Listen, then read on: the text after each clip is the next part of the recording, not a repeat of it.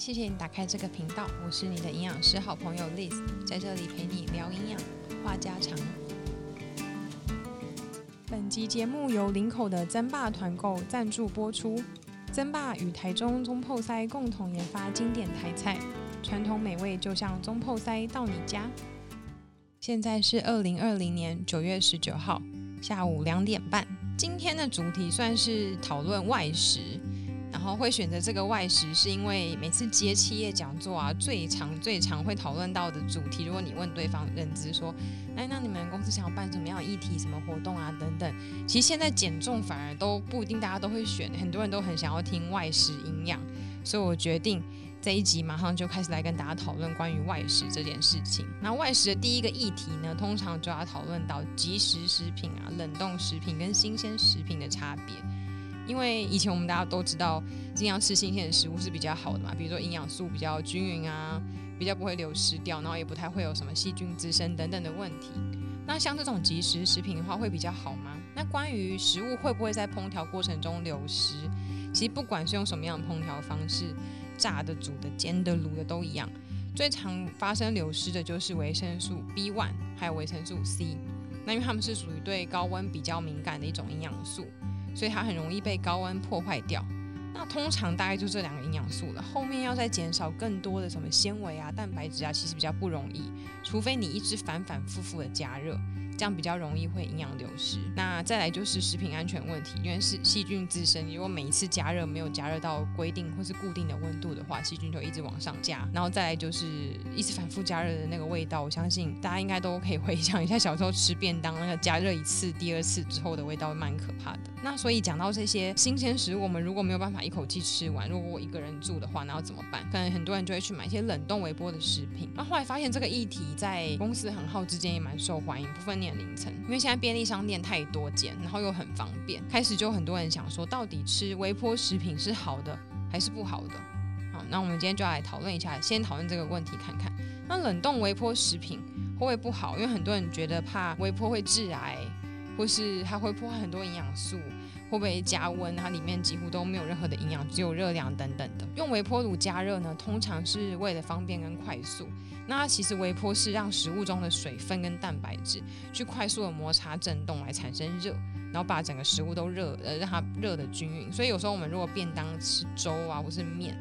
比较厚的话，如果我们中间比如加热一分钟没有拿出来，把它搅拌一下再放进去，很有可能你表面都热了，可是里面还是冰冰冷冷，因为它可能里面没有震动摩擦到。那它这个震动摩擦产热的方式呢，不会说破坏我们本身食物它本身的分子，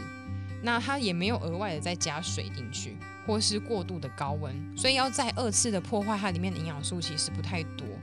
那至于好不好吃或是美不美味，我觉得是看自己。因为我跟我好几个营养师的好朋友，我们工作很忙的时候，都一定会去超商解决，因为超商太容易找到了，拿一张卡或带手机就可以买东西。那除了越来越贵之外，我个人是觉得蛮好吃的，尤其是。就是两家很大的便利，差点讲出名字。两家很大的便利商店里面有很多意大利面跟饭，我觉得蛮好吃。可是因为真的很多人说他很讨厌吃超商的食品，因为觉得味道不好吃。如果你只是为了味道不好吃不吃，我觉得当然很 OK，这是个人喜好问题。但是我担心营养或担心致癌的话，我觉得这点是稍微可以放心的。那再来就是问微波食品对人类或呃对人体会不会有什么太大的影响？讲人类听起来好壮大，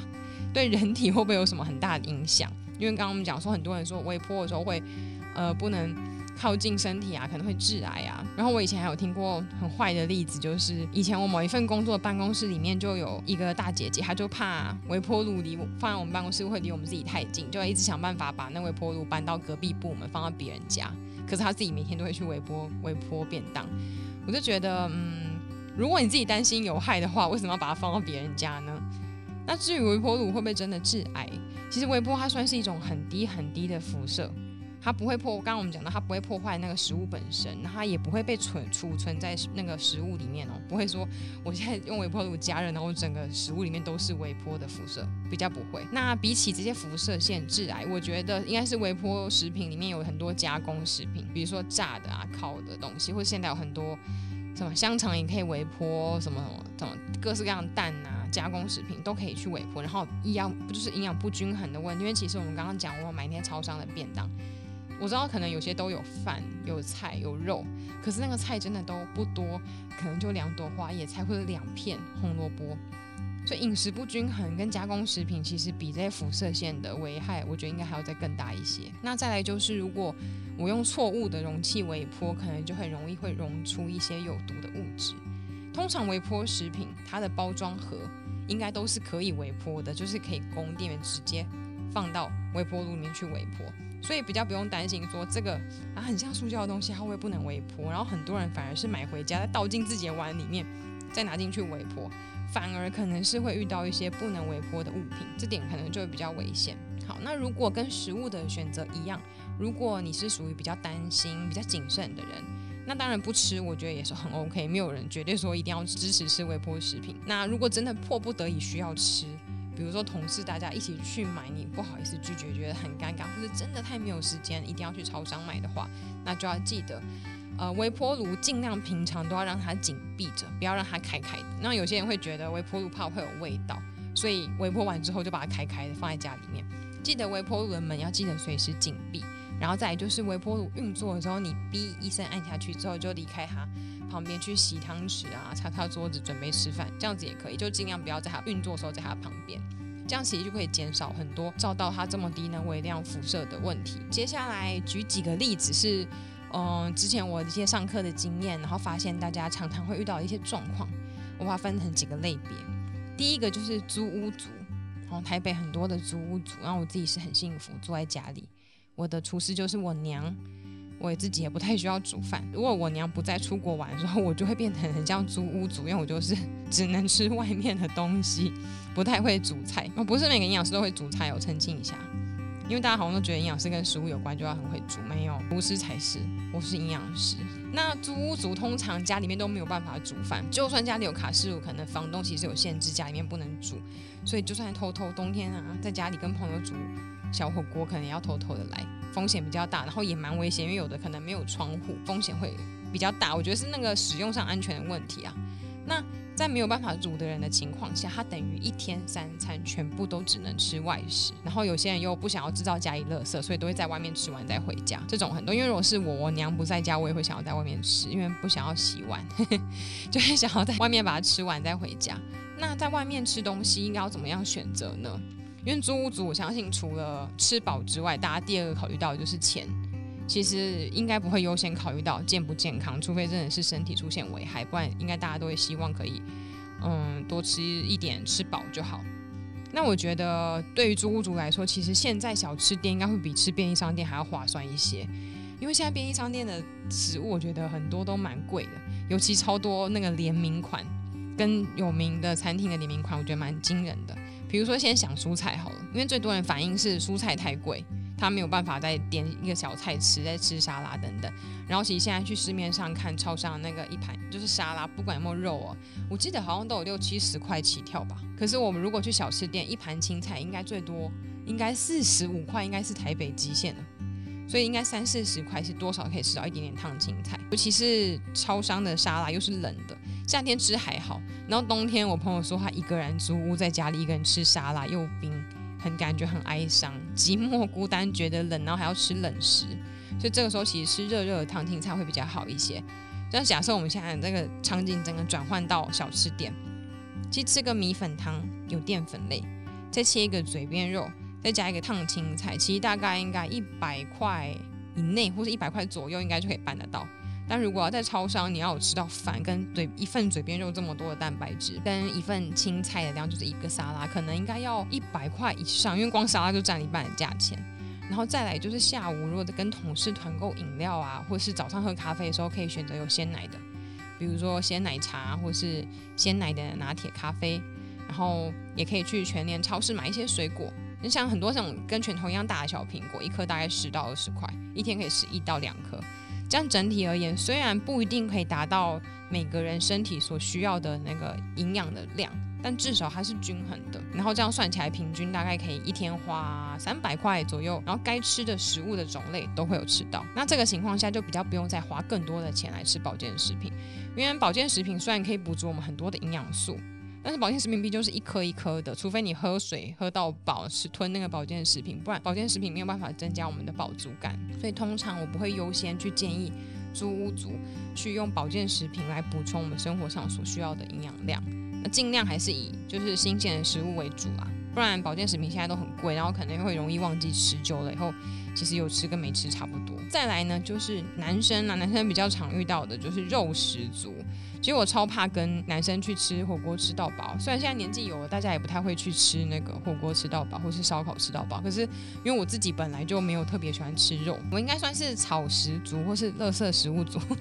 我应该算是草食族，因为我很不喜欢吃肉，我都是为了要补充蛋白质才去逼我自己吃肉。所以去吃火锅的时候，我朋友都说我超浪费，我就是无止境的吃大白菜跟香菇，这两个是我最爱的东西。然后很多男生去吃寿喜烧吃到饱的时候，不是会有付那个肉，就是。付好多盘，应该至少都会付个四盘吧。我超怕跟我弟会跟我朋友他们去吃，一口气就把所有的肉都下下去，然后整锅都是油的肉。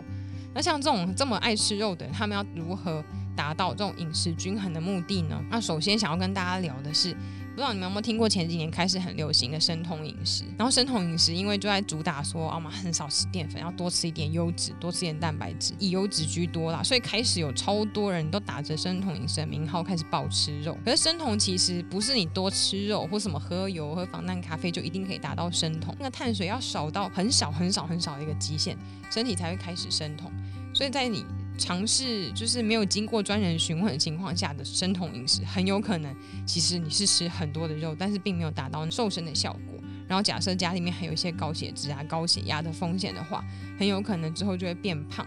然后发生一些后续比较严重的一些生理上面问题，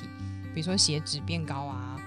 然后血压变高啊、心肌梗塞等等这种比较严重的问题。除非有特定的目的要减重，或是需要治疗什么疾病。通常不会太直接的建议去吃什么生酮饮食。那大口吃肉的人，可能很少人是大口吃鸡胸肉吧？我想会想要是大口吃肉，一定都是在火锅吃什么牛肉啊，或是大吃鸡排、炸鸡。那除了这些会有过量蛋白质的问题外，再就是调味料的问题，对身体的负担也会很高，因为这些调味它里面所含的盐巴量就会很多，所以这两点是要特别注意的。那会给这些肉食族会什么样子的建议呢？比如说。像如果你跟我朋友一样是吃火锅，就马上把那些肉都丢到火锅里的人，可以先建议大家，还是我们下次可以先吃菜，反正菜盘也都会先上嘛，可以先多吃一点菜，或是吃一些水果，然后再开始大口吃肉，因为有大多数人都是先选择吃肉，觉得比较划算，然后肉吃很饱或者很腻之后才会开始来吃菜，可通常这个时候胃的量已经不太能够再吃更多的菜了，不如我觉得好好的吃菜。这个一碗啊两碗的量之后，后面所有胃的空间都拿去吃肉也没有关系。这是肉食族，我觉得是首先是需要去做到的一件事情。而且吃菜，我觉得现在也不会比较不划算，因为现在菜有时候也蛮贵的，不一定吃肉是最划算的。有时候都觉得吃什么水莲啊，或是在台风季节吃到叶菜类，我自己觉得 CP 值也很高。刚刚讲的是去吃火锅啊，或是去吃吃到饱。那如果日常生活中想要去超商，像我知道全家有卖那个。烤多蛋白或是一个什么健身肌肉餐盒，它里面的那个蛋白质量，它有鸡胸肉，然后也有很多豆腐，蛋白质量很够。然后里面的胡萝卜跟花椰菜也算是现在市面上蔬菜含量比较高的一种微波餐盒。那如果真的很喜欢吃肉的话，不管男生女生，都诚心的建议大家一定要起身开始运动。好，运动后会发现可以吃东西变很多。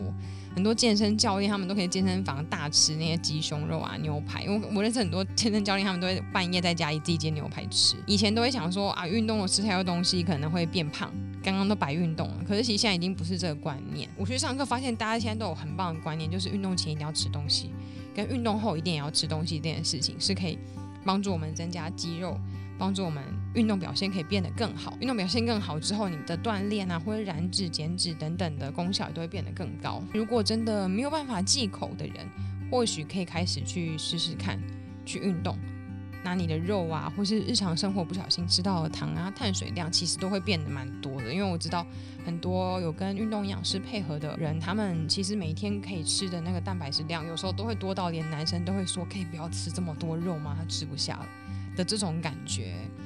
那女生如果打算想要去运动，但是又不想吃那么多蛋白质，我觉得其实也不用特别担心，因为不是每个人都一定要吃到那么高量的蛋白质量啦。而且女生的肌肉本来就没有这么好练成，所以真的不用担心自己会不会吃的肉就会变成什么金刚芭比，真的没有。那爱很多爱健身女生，她们都是花了很大的功夫才成就她们自己的这些很好的身材，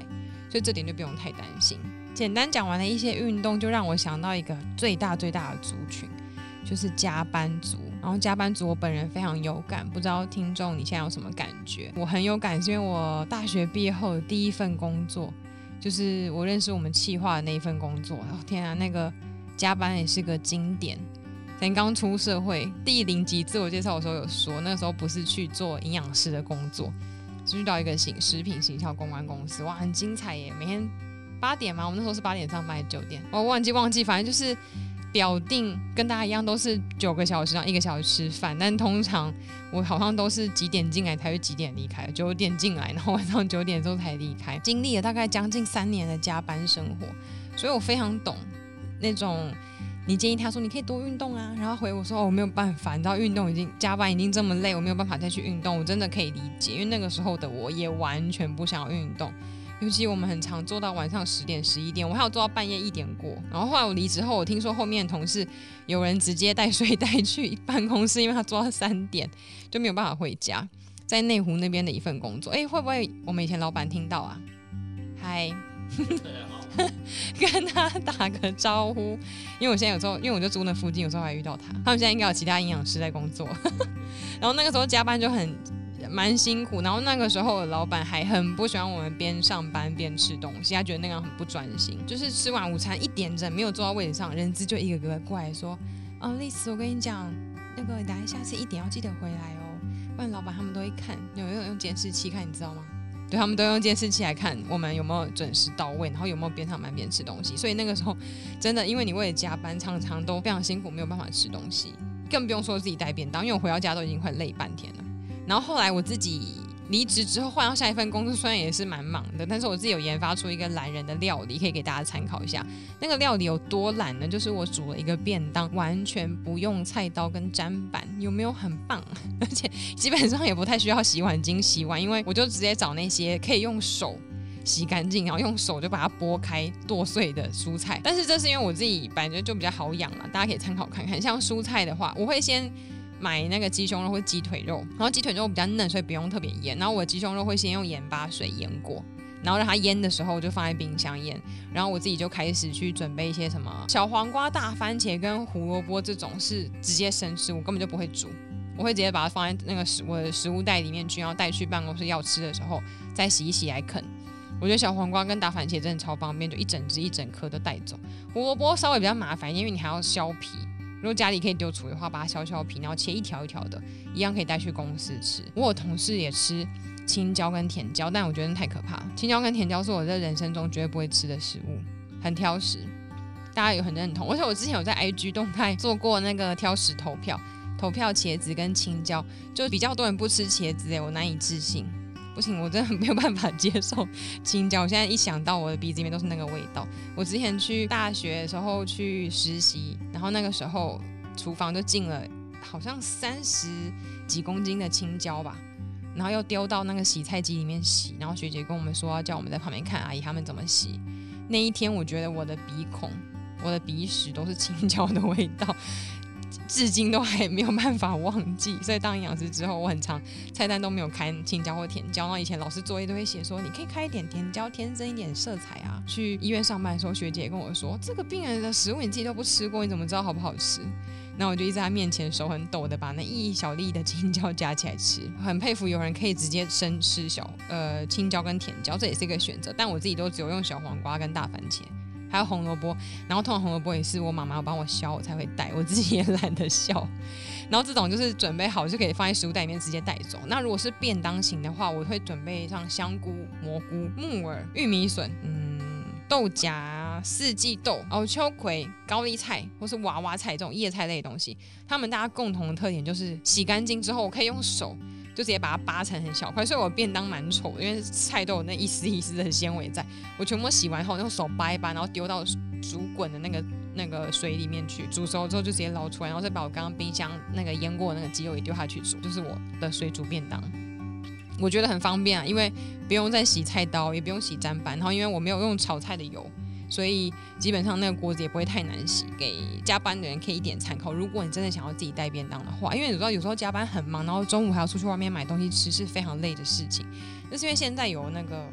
食物外送平台，以前我们做第一份工作那时候好像还没有，都要打电话问拜托附近的餐厅能不能送。然后因为我们那时候在内科里面工作，内湖那内湖科技园区。正中午的时候，所有餐厅都爆多人，你要吃饭又要等很久，然后我们又只能吃到一点，比较难处理一些。那如果是这种像比较忙的人，就连出去外面买，或是人缘比较不好、边缘人，没有人揪你去吃饭，也没有办法带便当的话，我觉得可以在 POT 准备一些燕麦片。燕麦片是那种一片一片，很像像我爸都会说，很像鸡饲料那种燕麦片哦。不是一整包像奶粉的那种燕麦片，把燕麦片可以准备一些，然后还有一些原味的坚果放在抽屉。如果真的没有时间出去嘛，那就早上的时候先买一杯低脂牛奶啊，或是呃脱脂牛奶等等的。中午就直接泡燕麦片跟坚果来喝。那抽屉有放这些食物呢，就会比较方便拿起来吃。那它当然没有办法达到营养均衡，但至少比较多的纤维啊，或是好的油脂还是可以摄取得到，而且它的饱足感也很够。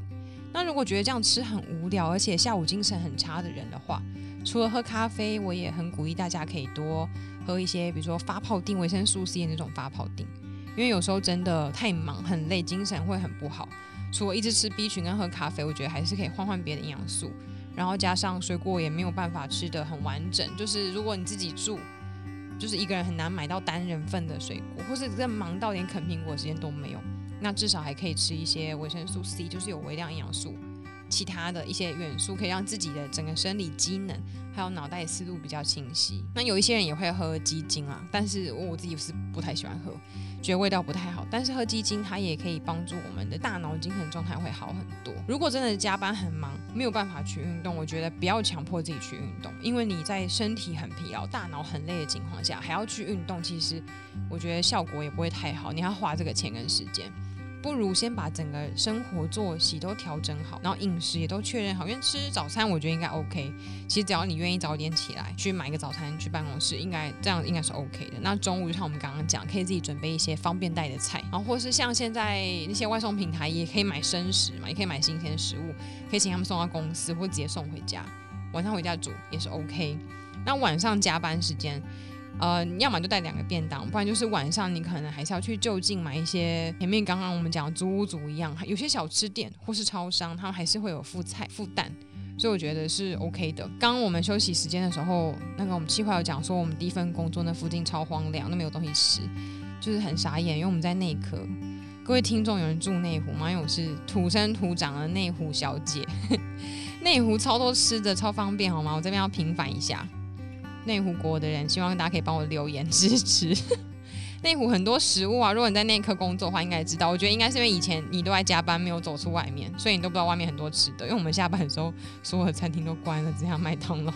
跟炸鸡排，所以感觉很可怜。好，然后我们刚刚讲说没有办法去运动，我觉得还有一个办法，就是是我一个学姐分享给我的，就是尽量如果可以自己选位置的话，离那个印表机远一点，因为我们以前的印表机在二楼。很离奇，我们办公室有四层楼，然后印表机在二楼，然后通常大家有一个人要去拿的时候，每个人都会说：“哎，你可以顺便帮我拿一份，不然顺便帮我拿一份吗？”大家就懒懒得爬那个楼梯。可是其实这就是一个增加自己走路的机会，增加一些身体的活动。所以如果是上班族的话，我觉得大家应该要自告奋勇，常常去送文件，常常去影印机拿东西，然后常常去上厕所。如果你的主管不会有意见的话，就多增加自己身体活动的机会。这样子至少会比完全完全没有动还要来得好，然后可以观察看看自己一整天在光在办公室里面走了多少路的步数，大概至少要走到两千到八千才会算是比较正常的身体活动量。如果没有到这个量的话，吃太多东西就会比较容易变胖。所以光办公室的身体活动跟食物这个可能先考量到之后再想要不要再花时间或是花其他的力气去运动。上次我们有提到说大家可以留言来。发问发问，然后我们要在节目上面讨论。那今天我们计划好像说有准备了几题，有人留言的要跟我说，然后我们要现在来讨论。计划，你现在随时可以可以讲话吗？好，会紧张？不会。好，那你可以开始把你有你有挑选出来的问题跟我说说看。好，啊第一题跟我非常的有共鸣。我第一个营养小白的问题是，营养小白是我啊，有一件吗？营养小白是什么意思？营养小白就是我有满满的十万个为什么，那哦刚好可以借由就是朋友们的问题来偷偷的让我自录一下询问。小白应该不是什么讲人家很笨的意思。那也不是啊，我不会说怕人家以后都没没有人要留言，不会啦。一留的话被讲小白，他说我只是想要知道我有错了吗？营养小白就是我在下我，所以小白第一个问题是，泡面加一颗蛋的话够不够健康？够不够健康是指你自己会这样吃吗？对我超喜欢这样吃的，我妈都会说这个搭配非常的均衡饮食。妈妈觉得这样很均衡饮食，你是从小就这样吃长大的吗？其实泡面加一颗蛋，我也会这样吃哎、因为我觉得不是为了健康，我只是觉得那个泡面加蛋很好吃哎、可以调一些，就让它味道变得比较不那么咸。然后它有比较健康吗？呃，也应该不能用健康来形容。我现在如果说它这样很健康的话，我怕会被其他营养师占。但我觉得应该可以说它比没有加蛋还要好一点。就增加蛋白质的来源。如果因为我们如果纯吃泡面的话，就是吃淀粉、吃盐巴、吃油。那、如果多吃蛋的话，你就可以多摄取到蛋白质。那你觉得这样子对你来说，这样子算比较健康吗？觉得很可以哦，以后我把这一部分拿给我妈听，这是一个很健康的。没有要给妈妈听话，我那你先听我把后面讲完。我自己如果用煮的啦，因为有时候偷懒泡杯面就没办法加蛋，因为加蛋会没有办法熟，就变成吃生蛋比较不好。那我自己如果用煮的话，我会加一些生菜，呃，生的菜加进去，然后把它煮熟。像红萝卜跟木耳我都会准备，因为我平常带便当就是要准备这些，所以我家本来就有这些菜。诶可是啊，我有个问题想问你，嗯所以青菜加到那个泡面里面，然后煮五分钟的话，它是熟的吗？煮五分钟看什么菜啊？如果是叶菜类，会呃熟的很快，香菇五分钟应该也可以，然后看你火的大小。但是我胡萝卜你煮五分钟，它应该还是超很深的胡萝卜的味道。然后我自己试过各式各样的菜加进去，然后建议大家如果想要加胡萝卜的话，只要加一两根就好，因为加我发现加两根以上胡萝卜大概这么大，大概食指这么大的胡萝卜。两根以上，你整个泡面都会变成胡萝卜面的味道，我觉得蛮可怕的。所以如果加胡萝卜的话，就在两只手指以内的量就好。那木耳的话，基本上不太会改变那个泡面味道，叶菜类不太会，所以我觉得加木耳跟加菠菜或是空心菜都超好吃。那如果是胡萝卜的话，可能就要稍微注意一下。然后如果我家里还有剩的话，我还会加起司。学韩国人的那个泡面，就会加乳制品，牛奶也可以吃得到。那接下来懒人第二招，营养小白的问题就是，饼干可以当正餐吃吗？饼干可以当正餐吃吗？有人会把饼干当正餐？你会把？有啊，小苏打饼超棒的。哦，我们这边导播他大力点头对啊，导播小苏打饼是一个设计师兼导播，他超喜欢加。导播喜欢吃什么饼干？对啊，苏打饼干是不是女性的最爱？营养师，还好哎，还好哎。对，它只是它方便，然后口味多吧。所以它可以取代正餐吗？它取代正餐应该我不能说它可以取代正餐呢，因为首先你如果只吃一包，应该也吃不太饱。拿来当正餐，应该就是像刚刚讲的导播他做设计工作的时候，可能太忙，完全没有办法吃饭，可能想说他只是想要先吃一个东西来果腹，应该不是为了要吃吃饱或者是吃健康，只是要让自己那个饥饿感降低。如果现在是我现在下班，然后马上赶去运动，然后如果空腹运动会很无力，这个时候我觉得可以吃一包苏打饼干很 OK，就补充一点能量，然后再去运动。但如果你要把它当成一个早餐、一个中餐、一个晚餐，那样真的量真的太少，而且你很快就会肚子饿。所以你要把它当正餐，我是不反对啊，但是你可能很快就会肚子饿，然后又要再去找别的东西吃，所以不如在吃饭时间好好的把那一餐吃完。那如果是像设计师或是有些特殊的行业，他没有办法在按照时间吃饭，比如说医生可能中间要开刀，或是呃业务中间跑客户没有办法吃正餐的时候，呃，你可以稍微吃这个果腹，但你记得你的下一餐你就要让对自己好一点，可以吃均衡一点，吃多一点东西。嗯那我第三个问题就是想要吃好一点，但是我吃饱了很想睡觉，但是吃面又吃不饱怎么办？吃好很，你说吃太多东西会容易想睡觉，吃面会吃不饱。哎、其实吃面应该不是吃不饱，是不是吃面很容易饿？因为我之前在我吃不饱和很容易饿有什么不一样？不一样啊，有时候我们是当下有吃饱，可是很快就会肚子饿。你挑我语病是不是？因为吃面，我之前在我 IG 动态有投票，很多人很喜欢，因为我自己超爱吃面，就是吃面当下是饱的，可是后面会很容易饿。可是饭就会觉得它那饱足感延续的很长。其实重点我觉得比较不是比较饭跟面这件事情，应该是因为我们吃汤面的时候，通常就是面，然后里面的那些小白菜啊、胡萝卜，或是一点点肉，整碗吃完，比较少去吃面，然后特别再去加多的肉跟青菜。可是我如果是配饭吃的话，我可能觉得这块这边有肉，像刚刚讲什么嘴边肉一块，然后一盘烫一盘烫青菜。其实总体而言，吃饭的话，你吃到周边的那些蛋白质跟蔬菜量是比较高的。所以吃面比较容易饿的话，它所以就是如果我想减肥的话，我就吃面就好嘛，感觉好像比较没有满足饱足感，没有什么热量。不会没有热量，它还是有热量，只是它会让你更快的饿，因为你的蛋白质跟蔬菜量吃的会比较少，所以那个饥饿感的那个发就是血糖那个波动很快，就会到达肚子饿的感觉，你下午就会想要吃东西。所以我觉得如果要如果没有特别饭跟面的喜好的话，反而是想要减重会比较鼓励大家吃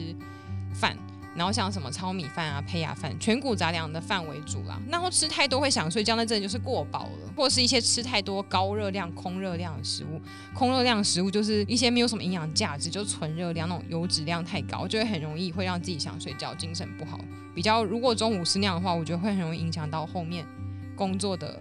工怎么了？对，因为现场有我刚刚吃剩下的那个顶呱呱的残渣，大家刚刚讲，因为我刚刚只是匆匆忙忙的想要果腹，如果可以的话，当然还是尽量以糙米饭啊、燕麦饭这种为主，它的那个饱胀感也会比较延长。然后大家可能有听过我们讲说，吃东西不要吃太饱，吃七分饱、八分饱就好，这样最长寿。可是我们换另外一个角度想，其实跟长寿另外一面的事情就是，我们坐着的时候。七分饱八分饱的感觉，要想食物吃到我们胃里面，它需要时间去消化、去代谢。所以当我们觉得七分饱的时候，我们的胃可能都还没有填满，它还在消化代谢中。所以当你七分饱吃完，大概过个半小时，其实身体就是全饱的状态。所以你如果当餐马上就把自己吃到最饱，那一个大概半个小时消化的时候，其实你身体就是属于热量过多的状态了。所以才会说吃七分饱跟八分饱是最好的。然后我想到一个刚刚讲那个饼干，推荐大家现在好像有很多那个高蛋白饼干，或是燕麦的那个能量饼干那种也不错。它会比苏打饼干，上讲的小苏打粉，它会比苏打饼干还要饱足感更够，它维持的时间更久，只是它会比较贵一点点。对，只是现在超商有卖那个燕麦饼干，口味很多，我觉得还不错，大家可以试试看。那接下来这一题非常非常的我很在意，嗯，就是有。朋友询问说：“健身七分靠吃，三分运动，所以如果要健身的话，就是要不停的吃吗？”健身要不停的吃没有啊！哎，真的是营养小白，他哪里有讲说不？他是七分靠吃，又不是十分靠吃。然后这句话我觉得挺好的，对，因为我们自己是营养师，就会觉得没错，三分就是靠运动，七分靠吃。如果是健身教练，可能就会讲说七分是靠运动。总而言之，吃跟运动都同步的重要。你如果只是为了要健身长肌肉，你一直很强力、很强烈的去运动，但是吃的东西不足的话，你等于身体所消耗能量没有东西来补充它，久了身体就会变得很疲惫。疲惫，只要你只要一疲惫，整个身体代谢就会下来。所以你吃东西的量跟运动的量应该是要均等，共同去规划。有些人会想说，哎，我还没有运动的习惯，不然，呃，我先开始吃，然后再运动好了，或是我先开始养成运动习惯，我再规划我的吃。那其实这两件事情应该是相辅相成、要同步进行的，才能让它那个 CP 值会更高。和这次主题有关系的问题大概就是这些。那未来如果你还有其他好奇的营养或是不营养相关的问题，都可以再留言给我哦。那最后再提醒大家，欢迎大家可以到我的 Facebook 粉丝专业李丽斯营养师的饮食日常，或是 IG 搜寻 Liz Daily Food，L I Z D A I L Y F O O D，只要一有更新，马上就会通知你。那如果你喜欢我的声音，期待未来的内容，想和我做好朋友，都可以留言跟私讯给我任何你想要知道的事情，我可能会直接回复你，或是在节目上面来讨论。那我们下集见喽，拜拜。